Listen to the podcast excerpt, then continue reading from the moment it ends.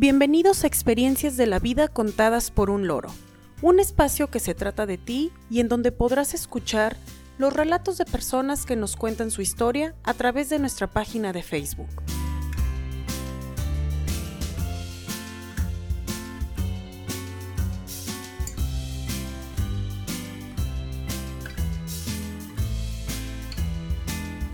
Hoy es 27 de diciembre de 2020 y dedicamos este capítulo número 46 a experiencias navideñas.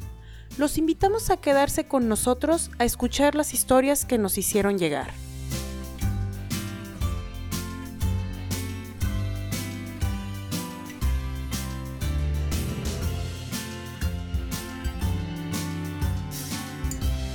Recuerda que este espacio es tuyo.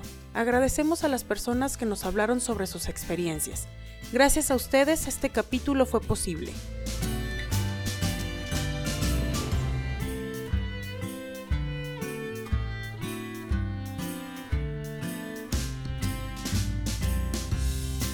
La primera historia se titula Tradiciones Navideñas. Es de Viridiana y la envía desde Tampico, México.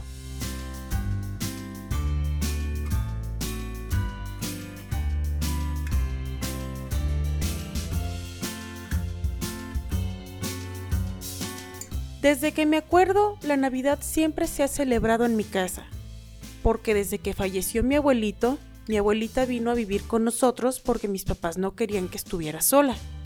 Al estar ella en casa, siempre ha sido el motivo para recibir visitas de todos los parientes, porque ella es la roca de la familia, sobre todo en estas fechas.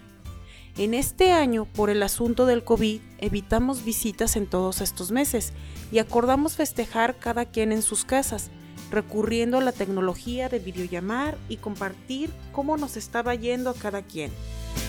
Creo que no nos fue mal y estuvimos todos muy contentos, comprendiendo que esta vez no podíamos estar juntos, pero que era una bendición que todos estuviéramos bien.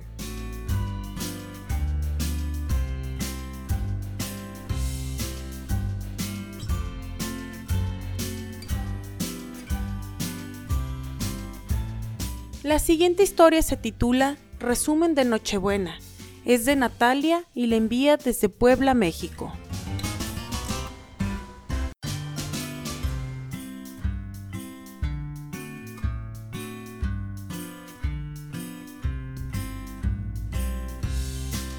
Si me pongo a pensar en los días 24 de diciembre de cada año que me alcanza la mente para recordar, fácil han sido 20 Nochebuenas y Navidades. Todas fueron muy buenas, he tenido de todo. Los primeros años eran con toda la familia junta, dígase abuelitos, tíos, primos. Siempre había conflicto, al menos un rato, porque se les pasaban las copas y se descontrolaban. Para mí, que era una niña, veía todo eso como algo muy divertido. Posteriormente llegaron los años en que empezaron a faltar algunos familiares fallecieron los abuelos y algunos tíos se distanciaron de la familia. Esas celebraciones las recuerdo más tranquilas y sin tanto bullicio, pues los primos ya habíamos crecido. Luego llegaron esas en las que todos andábamos presentando a nuestras parejas. A mí me tocó pasar por esa etapa. Finalmente ahora, en la que cada quien tiene a sus familias y somos los que visitamos a los papás, para que los niños convivan con sus tíos, primos y abuelos. Pienso que este tipo de celebraciones nunca deben de cambiar.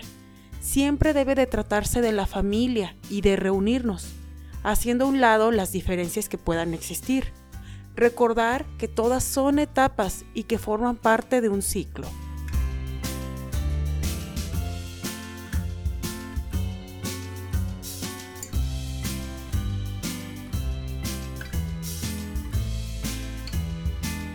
La última historia se titula Cena de Navidad y es mía.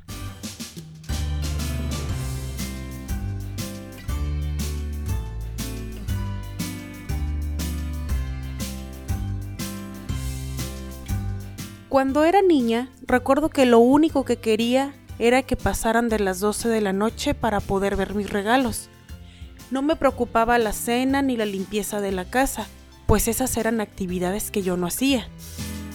Después se llegó el momento en el que sí me tocaba contribuir con esas actividades y empecé a comprender lo que implicaba preparar cena para muchas personas y sobre todo limpiar el desorden que quedaba después. Algunos años los pasamos en León, solos o con amigos cercanos, otras veces con familiares que nos visitaban desde lejos. Algunas ocasiones más afortunadas éramos nosotros los que viajábamos a Monterrey para estar con las familias.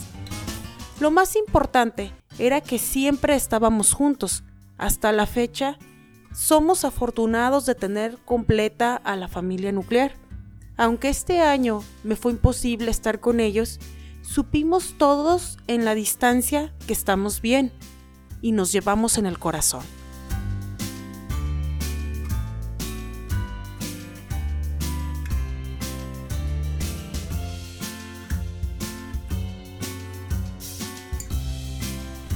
Agradecemos a quienes nos compartieron sus historias. Les adelantamos que el tema de la siguiente semana será Experiencias con propósitos de Año Nuevo. Ya estamos ansiosos por recibir y relatar sus historias. Les deseamos una muy feliz Navidad y un próspero Año Nuevo en compañía de sus seres queridos. Envío un saludo a mi familia y amigos. A pesar de la distancia, siempre están en mi mente y corazón. Que tengan todos un excelente día. Muchas gracias por escucharnos. Esto fue Experiencias de la vida contadas por un loro.